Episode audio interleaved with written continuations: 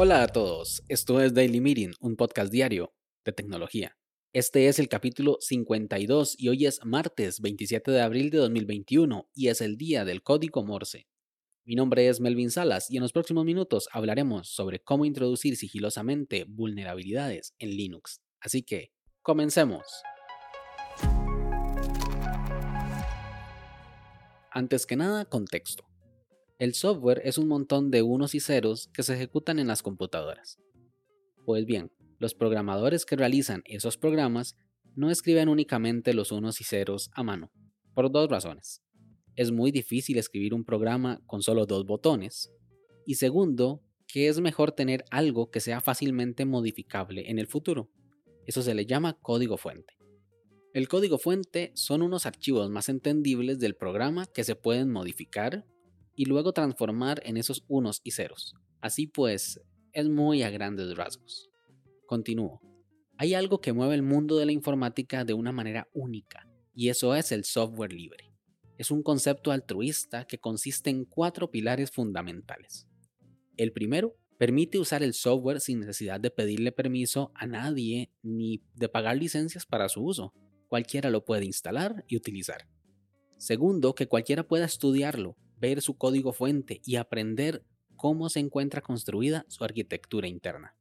Tercero, que se pueda distribuir, que nadie le tenga que pedir permiso a otro para hacer una copia, dársela al vecino o venderla en Internet. Y por último, y creo que es la más importante, que cualquiera pueda modificarlo con el fin de mejorarlo. Ojo, que aquí dice claramente mejorar, así que guárdense esto para más tarde cualquier empresa, estudiante o lo que sea pueda agregarle cambios que nutran al programa para que sea mejor día con día. Con estos fundamentos fue creado el movimiento de software libre en Estados Unidos y es uno de los grupos más importantes en el mundo de la informática, no tanto por el software, sino también por el conocimiento y avance tecnológico que genera para las universidades y empresas. No hay que confundir los términos software libre y software gratis porque aunque el término viene del inglés free software y free en español puede ser libre o gratis, vamos a ver algunas diferencias. El software gratis es el que puedes usar sin costo, como el Candy Crush o el Google Chrome. Gratis, sí, pero libres, no.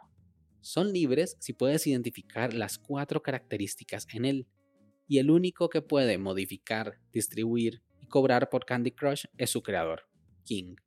Lo mismo con Google Chrome y Google, aunque este último con matices porque el núcleo de Google Chrome, llamado Chromium, sí es de código abierto. Y aquí vamos al otro lado, porque hay una tercera variante llamada software de código abierto, el cual es casi software libre, pero no. Tal vez incumple una o varias de las columnas principales del software libre, y eso está bien, porque en el caso de la distribución en ocasiones es un poco complejo. Me explico mejor con un ejemplo. Linux es código abierto. Cualquiera puede usarlo, pero al momento de distribuirlo tiene que hacer una atribución y el cliente final debe de estar al tanto de que eso es Linux. No le pueden cambiar su nombre. Será siendo Linux, pero se puede seguir usando sin problemas por todo el mundo.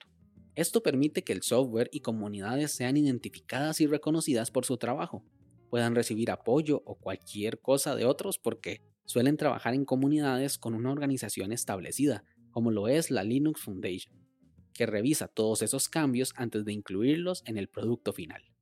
Las universidades son una de las más grandes interesadas en el software libre o software abierto, porque ayudan a la investigación mediante papers de estudio sus estudiantes pueden experimentar con él y formar parte de estas comunidades gigantescas de programadores. Tal es la relación entre el software y las universidades que la Fundación Linux tiene acuerdos directos con algunos de estos centros educativos, y los cambios que deseen realizar en el código de Linux pasan directamente a las revisiones finales gracias al nivel de confianza que han logrado formar pues algunos vivillos de la Universidad de Minnesota se han querido pasar de listos, aprovechando esa confianza para hacer un experimento que tiene de interesante lo mismo que falto de ética. Hablamos del estudiante de doctorado Kuishigu y su profesor asistente Kanji Lu. Lo sé, probablemente pronuncié mal sus nombres, que estuvieron durante mediados del 2020 enviando a Linux modificaciones en su código que contenía código malicioso, con el fin de tener pruebas para su paper titulado sobre la viabilidad de introducir sigilosamente vulnerabilidades en el software de código abierto mediante cambios hipócritas. El encargado de hacer las revisiones de lo que enviaba esta universidad es Greg Roach Harman, el cual había identificado esos cambios sin sentido y había pedido en múltiples ocasiones tener más cuidado con lo que enviaban y parar si se trataba de un experimento, al punto de enviar correos electrónicos como este. Por favor, deja de enviar parches que no son válidos. Tu profesor está jugando con el proceso de revisión para conseguir un paper de alguna manera extraña y estrafalaria. Esto no está bien.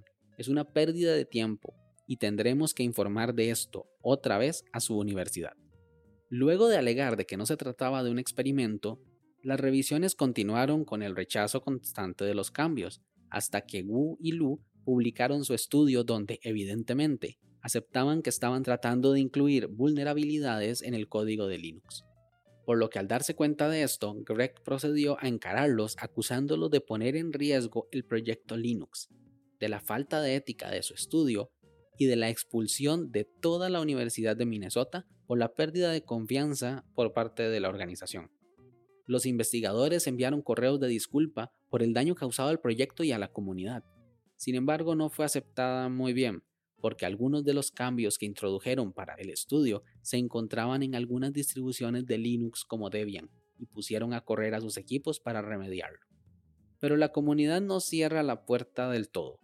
La respuesta final de la fundación es que no permitirá nuevos cambios de la Universidad de Minnesota sin que antes se tomen las medidas pertinentes para recuperar la confianza, las cuales nosotros desconocemos de momento. ¿Qué opinas tú? ¿Fue una acción falta de ética o solo una simple auditoría gratuita del proceso? Sin más, este episodio llega a su fin. Si quieres estar atento sobre los capítulos futuros, no olvides suscribirte desde tu aplicación de podcast favorita. También puedes escribirme por Twitter, arroba Melvin o conocer más sobre este proyecto en melvinsalas.com barra podcast. Nos escuchamos mañana. Hasta luego.